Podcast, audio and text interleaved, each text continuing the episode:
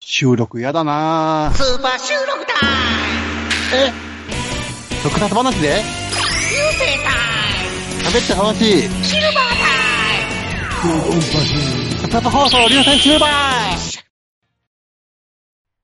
ーねえねえ、ヨマくん、これ、読めるはいはい。うんえーっと、ああ、 ついに君も、これを使う時が来たようだね。うしょうしょ。それは老眼鏡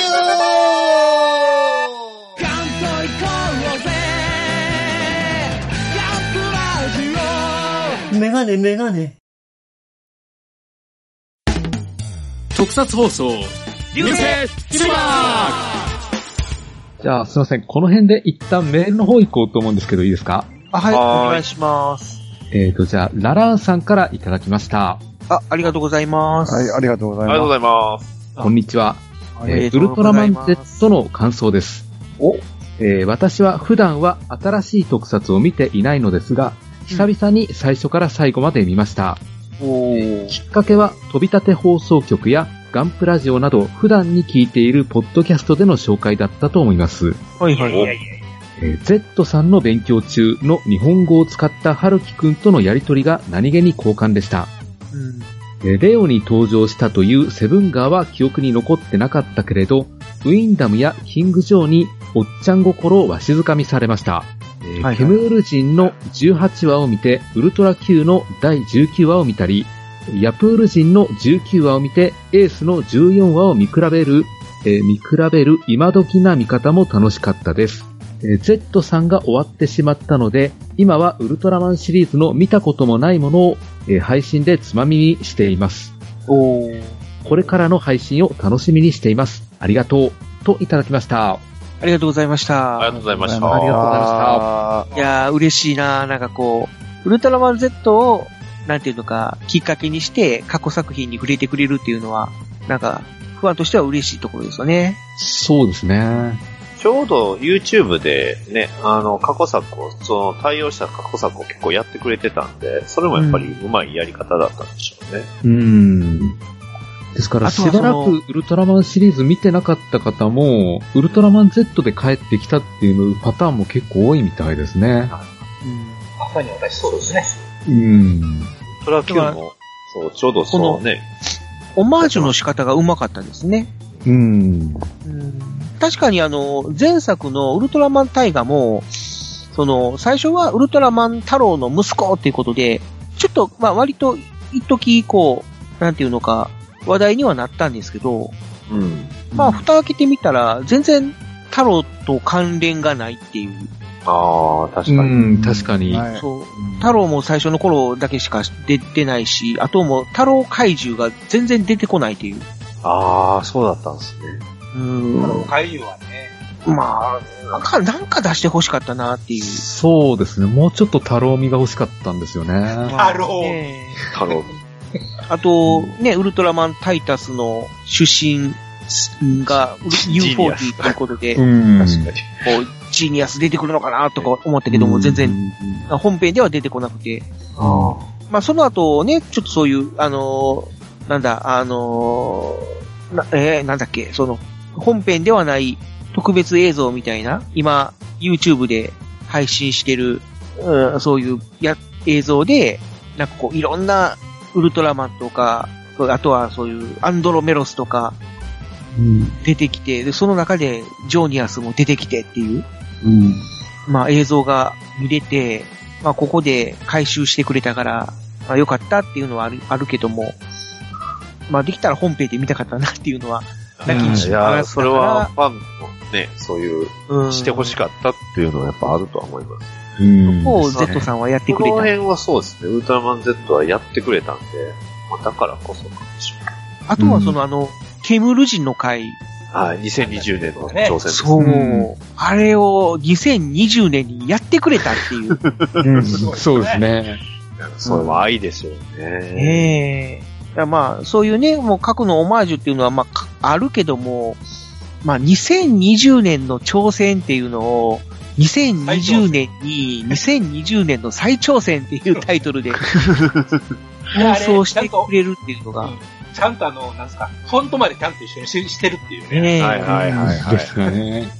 ほんで、またその、昔の、ね、ウルトラ Q の時の、ケムル人回と、こう、何気に繋げてくるっていうはいはところが、まあもちろんその、マルチバースだから、完全に繋がってるんじゃないのかもしれないけども、うん。うーん、なんかちゃんとね、こう、観覧車を絡めてくれるっていう。うん。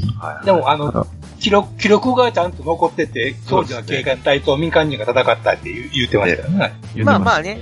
うん。ただ、まあ記録としては、あの、なんていうのかな。別にそのウルトラ Q の映像を出したとか、例えばその名前、万丈梅さんみたいな名前を出してたわけではないんで、まああくまでもそういう、どうとでも取れるようなまあね。い。まあまあ。形での説明だったけども、不安としては嬉しいところですよね。ファンファンのための演出って感じです。うん、ですね。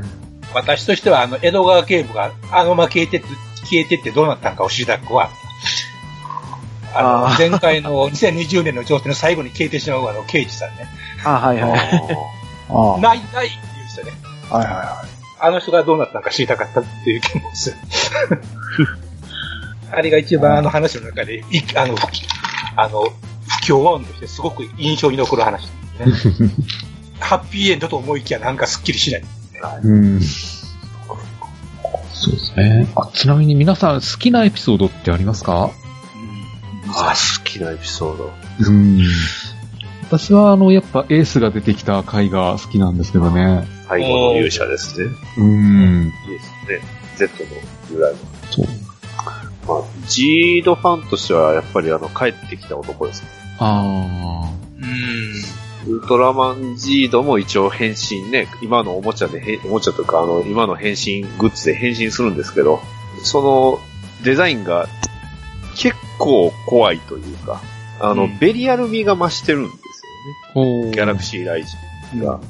ちょっとこう多分色を変えるだけで結構ベリアルっぽくなるんで、うん。その辺はちょっとダークな感じがかっこよかったなってね。あーまあ、ちょっとあの、ごてごてしすぎたかなって、もうちょい、ね、カラーリングですわ。あれ抑ね、えデてザくイれンてた、なデザインした人の、あの、カラー変更のやつ見ましたけど、めっちゃかっこよくなりますよ。あの、あ、そうなんだ。アトロシアスあったじゃないですか、ベリアルの。あはいれはいはい。とデザインほぼ一緒なんですよ。あー色をあんなんしてるからあアトロシアスはちょっと灰色一色みたいな。ですね。白と黒なんですけど、あれを白と黒にすると、ほぼほぼ一緒ですよ、あああ、そういうことか。れ。だから、アトロシアスモチーフですね。ってことか。多分なんで、うん多分これはもうちょっとヒーロー前とするためのカラーリング変更なんでしょうけど、逆にもったいないな。完全にこれベリアルアトロシアスなあの、色を変えるやつ。まあ、探せば見つかると思うんで。うん。あとは、その、同じ Z ライザーを使っても、このジードとジャグラス・ジャグラーが、各々のその変身の掛け声が、ああのーなんていうのオリジナルの要素を、うん。なんていうのか、周到してるっていうのが、はいはいは面白かったなっていう、使い方っていうかな、こう。い。闇の力をお借りします。そうそうそうそう。言いました。オーブもなんかこう、胸にわざわざ当てて、当てる必要ないのに。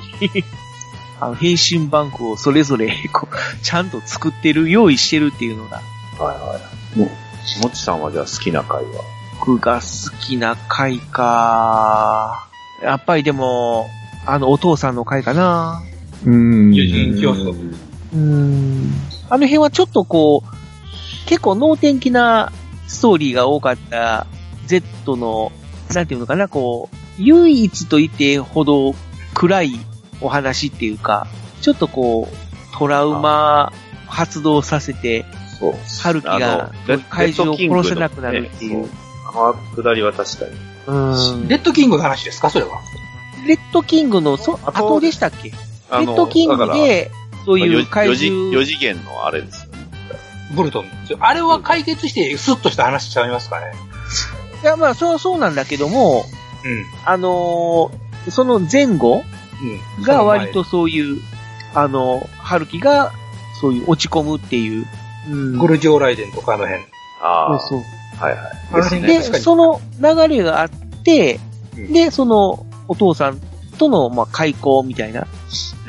うん。うん。でも、亡くなったお父さんがまだ生きてたところに、まあ、タイムスリップみたいな形で行って、で、まあ、おお父さんやと分かってるのに、でも、あの、自分がもう、息子やと名の名乗れないから、うん、あの辺のね、こう、切ないお芝居とか、で、その後にお父さんが、君、もしかしてみたいな形でちょっとこう、うん。気づなるくほ、どね。うん。うん。ね、くだりとかが、そのあれは一番いいよね。そうですね。あの、ね、後にそのお父さんが、その、怪獣に殺される前に、直前にね、子供の頃の春樹に言ったセリフにも繋がってたんで、よかったですね。うん。だからスランプに陥ってた春樹が、それで、あの、立ち直るっていうところですもんね、あれは。うん。結構適当にあんなんはうやむやにしてごまかすんかもたらきちっと、あの、やってたんで、それはすごいいいな思いましたね、あれは。確かに。うん。馬よりさんは好きな回と言われれば、どちらでも。えーっとねやっぱりさっきの四次元競争曲。はいはいはいいいんですけどね。あのー、Z さんが地面に埋まるシーンとかね、 そうあそう。ー首だけ出わかりまして、あと、生もの苦手かっていうやつね。そうですね、そう。あ、ここで、そういえば、バコさんがね、ご賞味くださいってやつうんそうそうそう。マグロ5色。あと何気にあのー、えーっと、M、M1 号はいはいはい。あ、あのれ回が、あの、今までの作品でも結構 M1 号がちょこちょこ出てくるシーンはあったんですけども、やっぱりはそのオリジナル、ウルトラ Q のオリジナルと同様で、等身大で出てくることがほ、ほとんどだったんですけど、うん。今回巨大化させましたからね。あー謎の電撃というか、 うん。なんかね、うわ、ででかかくくなった、みたいな。あの作戦もだ、作戦が非常に好きです、あの。あ残り1300メートルとか、そうそうそうそう。はいああの、ベタな、あの、ベタな感じ大好きです。太鼓でなんか踊ったりとか、 お踊るとか、そうそうそう。ああいうしょうもないことを一生懸命するっていうのは非常にあ好あ、きよです。かった。で、何気に、なんていうのか、こう、バコさんの娘思いが描かれたりとか。ああ、いい話でしたよ。で、娘さんのね、あの、演技がちゃんその辺の演技をカチッとしてるから、ああいう突拍子のない話でもちゃんと、み、あの、見せきれるっていうとこもありますもんね。うん。適当にこんな子供向けの女のしょうもないっていうんじゃなくて、きちんと演技してはったから、あその辺が抑えてしっかりとったんかなっていうのが ですね。令和にあって M1 号の装備が手に入るなんてね、思いません、ね、 確かに。あとは何かありますそうですね。あの、好きな登場人物とかロボットとか怪獣がいれば聞いてみようとようと思うんですけれど、今回の感想会でまだカブラギさんの名前一回も出てきてないんですよね。あカブラギさんどうでしたあれ皆さん。カブラギさん、あの、あ、そうか、僕、最終回の話しかしてなかった。あの、最終回の元気になったカブラギさんしか。ああ、なかなかかわいそうな人だなと。かわいそうです。結局、元に戻って、拘束されてから最終回までは出てこずでした。うんなんですよ最後ねの。シーンだからまあ、どういうのかな。最終回で回収してくれたから良かったっていう感じはあるけども、ですね。あれで出てこなかったら、な、何やったんやろなっていどう。うし、どうなったんやろうなって。ううんん。病院から一生出られへんみたいな。そうですよね。ブラック。 まあ、だからこそ、あの、栗山さんとかも結局は、うん思います、ね。あの、ね、あの、ああ、冠城さんこうだったから無事だったな、っていうのは、うん。まあまあ、伝送され、できるっていう。でも、あのー、カブラギ君って、怪獣に変身するときにあの、Z ライダー、えー Z ライザー使ったじゃないですか。あ。はいはい。ということは、あのー、栗山さんも Z ライザー使ったんでしょうかね。ね。あ、そうなんですかだね。って栗山さんのカードあるんですかね。アクセス栗グラン山プリ、アクセスグランデみた いな、あるんですかね。あるんかな。それはそれで見たかったような気がえ、返信しましたよね。怪そ獣。うそうそうそうそう、しました。うんただ、変身シーンは描かれてなかったですけどね。ええないけど。ですよ。あとは、あのー第1話でうん出てきたゴメスが、うんうん。やっぱりちょっとちっちゃかったっていうのが、あれは良かった。あれはもうええつかみでしたね。ねえあ、すごいと思った。あ、じゃあ、あの、ちゃんとウルトラ Q の時に出てきたサイズなんですね、あれ。で、あの、終盤にもう一回出てきたでしょそうそうそうゴそメスが。その時は50メートル級って技をついてました。 50ねえそうですう。ね。でかくなっているんですよね出。ました。うん。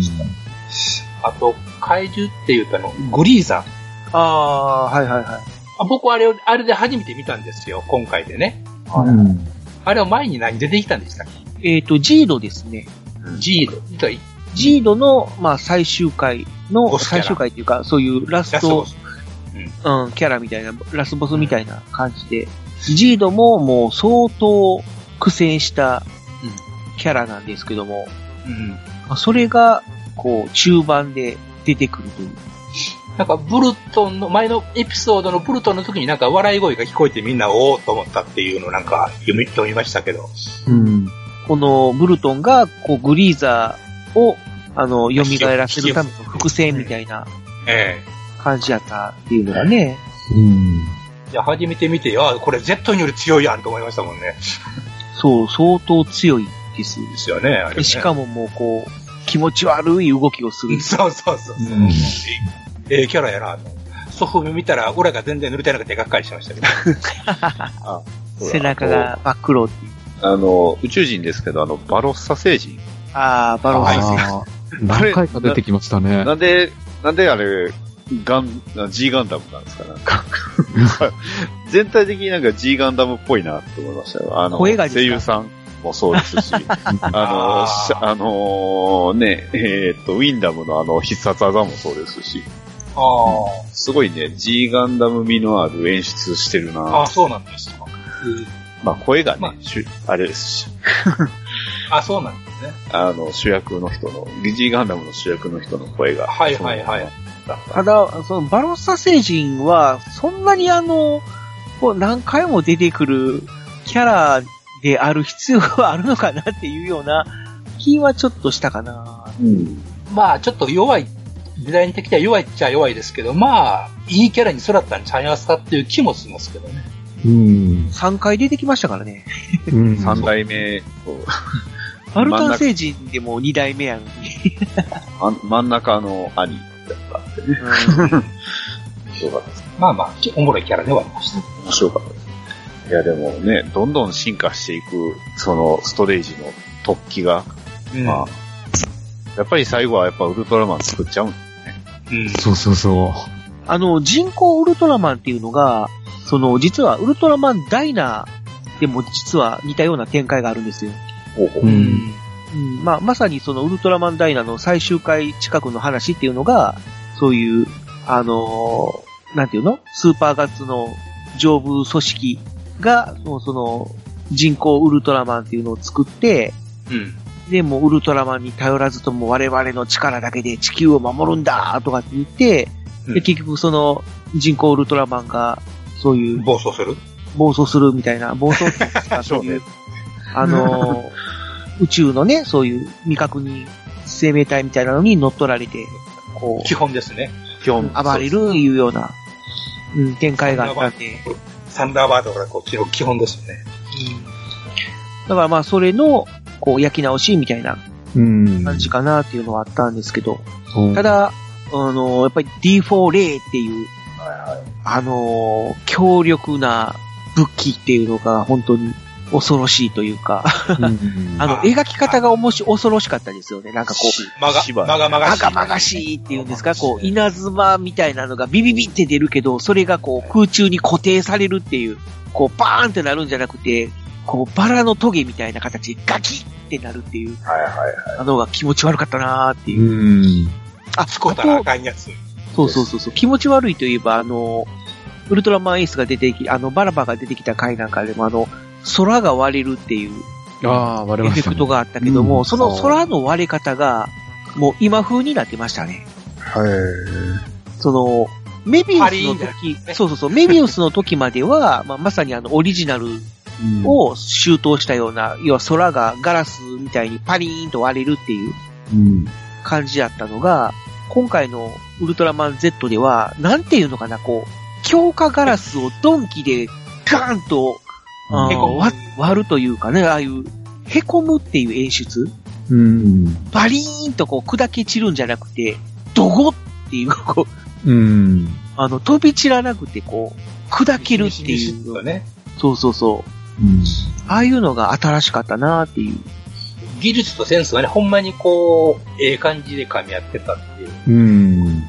そうですね。あの、キング・ジョーが出てきた時に、はい。はいキング・ジョーを倒した後、あの、ストレージで接収するっていうのがちょっと面白かったなって思って。よかったですね。結構ね、あでれ、うんそのままのデザインで使わなかったのも良かった。そうそうそう。ああいう再利用があるんだなって思って、じゃあそうすると、あの、今後、あの、ロボット型の怪獣が出てきて、そういうのも接収するのかなとも思ったんですよね。ああ。でもまあ、若干メタな話なんですけど、あの、うんウルトロイドゼロってあれデザイン誰がしたんでしょうね、その、あの世界で。ああ、どうでしょうね。ね。 なんかどっかで見たことあるようなデザインですけどね。で、名前なんもか、他のうん。ね、スーツをなんか、まあスーツは多分ゼロのスーツかなんかを多分改造して作ったんでしょうけど、どうなんでしょうね、そのゼロというか、あのーあれですよね。出てああれの出てましたよね、あれ。なんか他で。あんなやつ。一つああのの、ダダークルプスゼロの。そうそうそうそうそうそう。ね、多分。多分あれまダあークルプス色が、色合いが全ゼロ然違いますけど。のリデコというか、リレコ。そんな感じですね。仮面ライダーでもよくあるリレコですね。うん。 ああ、なんか見たことあるパーツ使ってんな。なんかああいう、一つ目のああいうウルトラマンの形したロボットがたくさん出てくるみたいなのあなかったりしたっけあ、ありますあります。だからそれが、あれですよそれがそうなんですそねの。ダークループスゼロの量産型みたいなやつですね。うん。あれもね、面白い。えね顔はウルトラマンゼロに似てるけども、一つ目っていう。うん。で、その、ね、物合いで、そのザクみたいに、ギュギュギュって 左右に動くっていう、ああ、ザクやろこれっていうような。うんロボの代名詞。そうそうそうそう。あれはちょっとよ、面白かったなって思いましたけどね。あとは、なんだろう。うーん結構、ウルトラ Q の怪獣が多かったですね。ね、結構出たっていうのも印象的だったし。なのあのにね、初心者が見ても問題ないっていうのは、すごいんだなとは思いますね、やっぱりそれは。そういえばなんかテレスドンに襟巻き、え襟巻きつけてあまあ、しつたいね。てましたね。あジラースの。あ。ジジラスと、まあメダルは使ってますからね、合体させてるんで。ジラスそのままさすがにちょっと、いろいろ問題ありそう な。と、取れたらやばいです。そうですね。確かに。僕ね、その、怪獣で言うとね、合体獣ってね、あんまり好きじゃないんですよ。 ああー、はいあはあ、はい。たまに出るから値打ちがあると思うんですよね。い。うんうんはいはい。怪獣は基本シンプルな方がいいと思ってるんですよ、やっぱり。あんまあまりゴテゴテすると、こう、何が何だかを、なんか印象が薄くなってくるというか、エースで見たときに、エースで見たときにね、あの、初めて見て、お今度あるのかすげえと思ったんやけど、それがしょっちゅう当たり前に出ると、ちょっとこう、ありがたみがなくなっちゃうというか、うんただ、子供受けはいいらしいんですよ。いいんですか、やっぱ。あうあんああ、まあ、でも、ゼッパンドンなんかすごいですよね。ゼットンとパンドンがくっついたら、それはやばいですね。最初はどうするもう、なんか、すごい、名前だけでもなんか強そうじゃないですか、なんか。買い損なったって言ったらねね。今回出てきましたけど ね。ゼッパンドン。あんま強そう。あんまり強いんやけど強さが出ないっていう。まあ、確かに。うん。そこがちょっともったいないかなって思うんですね。あどうしたんだと、23話でタッコング出ましたよね。ああ、はいはいはい、出ましたね。タッコングか。タッコン君です。ようあんな考えたもんですね、デザインとしてね。うんですね。これはあれですね、きっと、この回の感想、お便りで、きっと、また、他のね、いろんな、このウルトラマン Z の好きな要素みたいなのをね、いっぱいいただければいいですよね、これ は。ですね。。欲しいですすね。うんお前ら、お前らこれを語っとらんというのをぜひね。そうそうそうそうそう。そういうのをね、えーいっぱいお便りいただければいいんですけど。 6時33分です。お、 失礼しまいした。や、勝手にです。まあ、そんな感じでしょうかね。はい。じゃあ、フェザーさんまとめましょうか。そうですね。あ、じゃああ、とま、まあ、まとまるも何もこのままですね。 うん。いや、本当に過去作を大事にしたウルトラマン Z でしたね。ですね。うん。なんか過去作を見てる人はより楽しめるし、こっから入った人もそれなりに楽しめたんじゃないかと思いますね。はい。まあ、過去作オマージュという意味では、ミキアンなんかこう、言いたいことがあるんじゃない、もっいやと、ここをこうして欲しかったみたいなところ。か黒部さんとか出てないんですよね。あ黒部さんは出てないけど、もう、あの、高峰さんは声で出たよ。ああ、はいはい。これね。 はい。いやー、まあ役者さんを出してほしいね。うん黒部さん、森次さん、ダンさん、まあ高峰さん、はす、あーまあ那須さん、篠田さん出てくれへんかまな。あ、篠田さんはもう多分無理だと思う。 うん。まあ、ただ、確かに、ダンさんは、なんか、しらの形で、なんとかねじ込めんかったかなっていうのは、ちょっとやっぱり、ねえ、あの、セブンが、やっそうそう、だから出すんセやブかンらガーを出すんやったら、やっぱ郷秀樹でし ょ。まあまあまあま郷秀樹を出す博士んと。うんあ、そう。あの、まあ、ゴーヒデっていうじゃなくても、ゴーなんとかで、この、ゴー博士が作ったセブンガーとかやったら、またちょっと納得してたかな、うん、まあ、残念ですね。これは残念でしたね。うんちょうどさ、あの、セブン、あ、なんか、オリジナルの時はっいて、あの、要は、郷秀樹が、うん、なんていううのんこう、猿グツアみたいなされるやんか。アシュランに投げられてねそ。うそうそうで、それをさ、もう今のご時世に合わせてこう、マスクあほんをまやして出てくるとか、トランさんがマスクして出てきたら、ね面白かったですね。マスクはしダメだぞ、しないと、みたいな。これワンデーザさんがね。そのシーンがあって、セブンガーを救うっていう。あと、そういうちょっとあの、フットボールみたいなボールを持ってくるとか。そこまでの思わじゃなかったよね。あのまあ、 そう、そこまで行っちゃうと、もうストーリーが変わってしまうからな。あ、うん。うん。まあ、そ、そのためのお話を作らないといけなくなってくるし、やから。いや、だからわざわざも宇宙から、あー M78 星雲から持ってこんでもええから、ダンさん、ダン博士がマスクをしして、出てきて、ほんで、まあ、セブンガーを救ったよっていう、は博士役で、なんとかねじ込んで欲しかった。ああ、それやったら見るわ。 それやったら見るげすごいな劇場版に行きたそれい。だけでう。ん。ももしくは YouTube でそうで。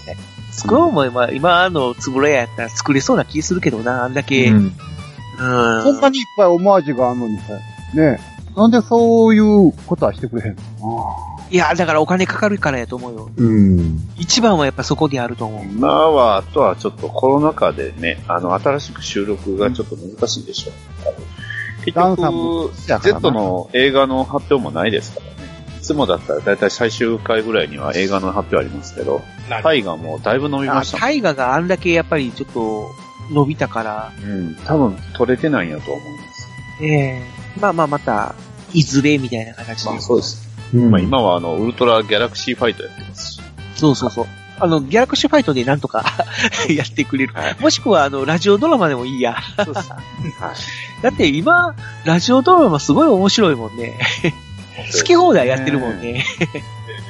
あそこまでできるんやったらっていう公式で、うんなんぼでもできそうな気する。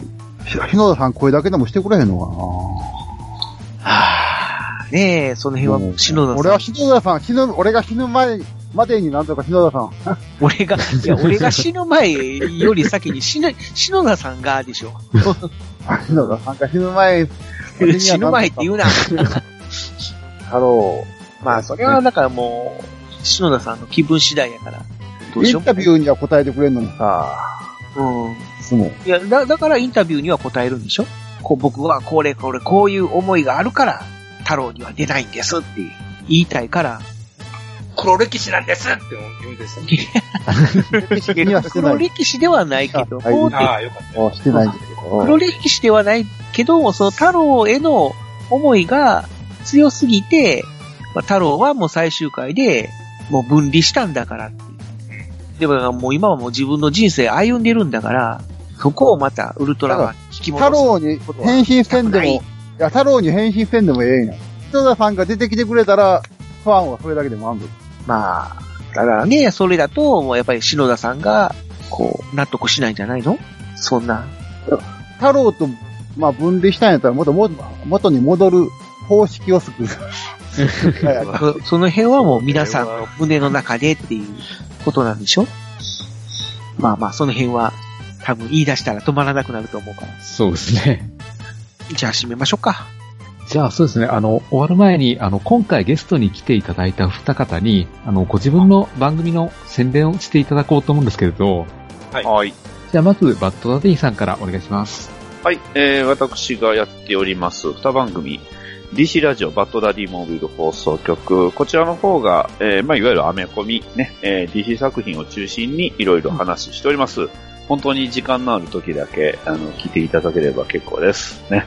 また、バットマンラジオでね、一番上になるように、えー、頑張ろうと思います。そしてもう一つが、えー、おっさんがガンプラの話をする番組ということで、私と、えー、コナタンさんという方とね、お二人でやっております。ね、過去の、それこそもう当時物の話から、ね、たまに青島のプラモの話まで、ね、えー、まあ、最新のものも話しております、えーガンプラの、えー番組になっておりますので、ぜひ、ね、えーハッシュタグ、おがんばなをひらがな、がん、カタカナ、ばな、ひらがなで、えー検索していただきまして、プラモの画像をね、上げていただきますと、我々褒めますので、ぜひよろしくお願いします。ガンプラジオのライバル。いやいやいや、ライバルではない向こうはガンデーガタンにプラモ水をですね。そう。ここは、あのね、ガンプラジオさんはガンガンプラモを作る番組で、うちはおっさんたち二人がプラモの話をつらつらとする番組なので。一緒や。一緒です ね。でももう、最近、は、あれですからね、もうそのガンプラジオと、おがんばなと、あと、ふわふわペリカンラジオさんの ハッシュタグが、もういつも一緒になってるってはい、いみう、んなしていただいて本当にありがたい。もうセットになってることが多い。えーなんとか引っ張らない方だね。まあ、向こう、あの、ペリカンラジオさんはジオンで、うちは連邦でやっておりますので、ああ、えー、ね、ガンプラジオさんはぜひ、の ね、のんぼりですか。ドイドイドイツ軍です かドイツ軍ですかなナチスですね。怒られますよ。はい、ありがとうございました。はい。では続きまして、よまゆさんお願いします。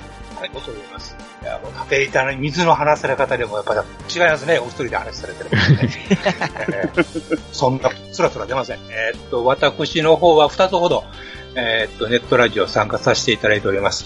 サバラジオという、えー単単なるおっさんの雑談ラジオですね。えーかれこれ、まあ、10年以上は続けさせてもらっております。もう、これも一重にリスナー、はい、もうリスナー様、皆様のおかげでございます。えーそんなわけで、まあ、あの、これをで、初めてサバラジオという言葉を聞いたという方、もしいらっしゃいましたら、えーちょっとうっかりとぜひ検索していただいて、あの、聞いていただければなというふうに思います。やばい全部リスナーさん取られちゃう。えーもう大した、大したことは一切話してませんので、超人気番組ですよ。いや、もう、聞かなくてもいいので、流してください。そんなこんな番組 ですんで。はい。あともシャドうウ一つソースには怒、られる。いや、怒られません、怒られません。大丈夫 です。あともう一つは、ガンプラジオという番組。ここ、これ何年ですか ?3 年ですか ?4 年ですかはじ長い、あの、始まって、それぐらいになってますけども、こっちはタイトル通り、あの、ガンプラの話題を、えーと、メインにしい やいやたいなと思いながら、 はい。ガンガン作ってるじゃないですか。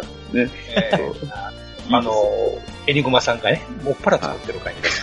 まあ、ガンプラに限らず、えー、プラモ全般の話をなるべくしようと、あいやいの、や努力をしておるところでございます。はい。えーっと、こちらも基本雑談でしかありませんので、役に立つような情報は一切話しませんので、そのつもりで聞いていただきたいと思います。はい。今後ともどうぞよろしくお願いいたします。よろしくお願いします。よろしくお願いしまおす。願いします。はいということで、ウルトラマン Z 感想座談会を締めていこうと思います。はい。はい。はい、えーじゃあ今回お相手しましたのは、私、フェザーノートと、あゆみぴやんと、藤本と、バットダディと、今宵でした。ありがとうございました。ありがとうございました。ありがとうございました。はいありがとうございました。ありがとうございましあれ、ミキは言わへんあのれ、いつもの、あれは。た。ドドンパシェーありがとうございました。なんか、取ってつけたような。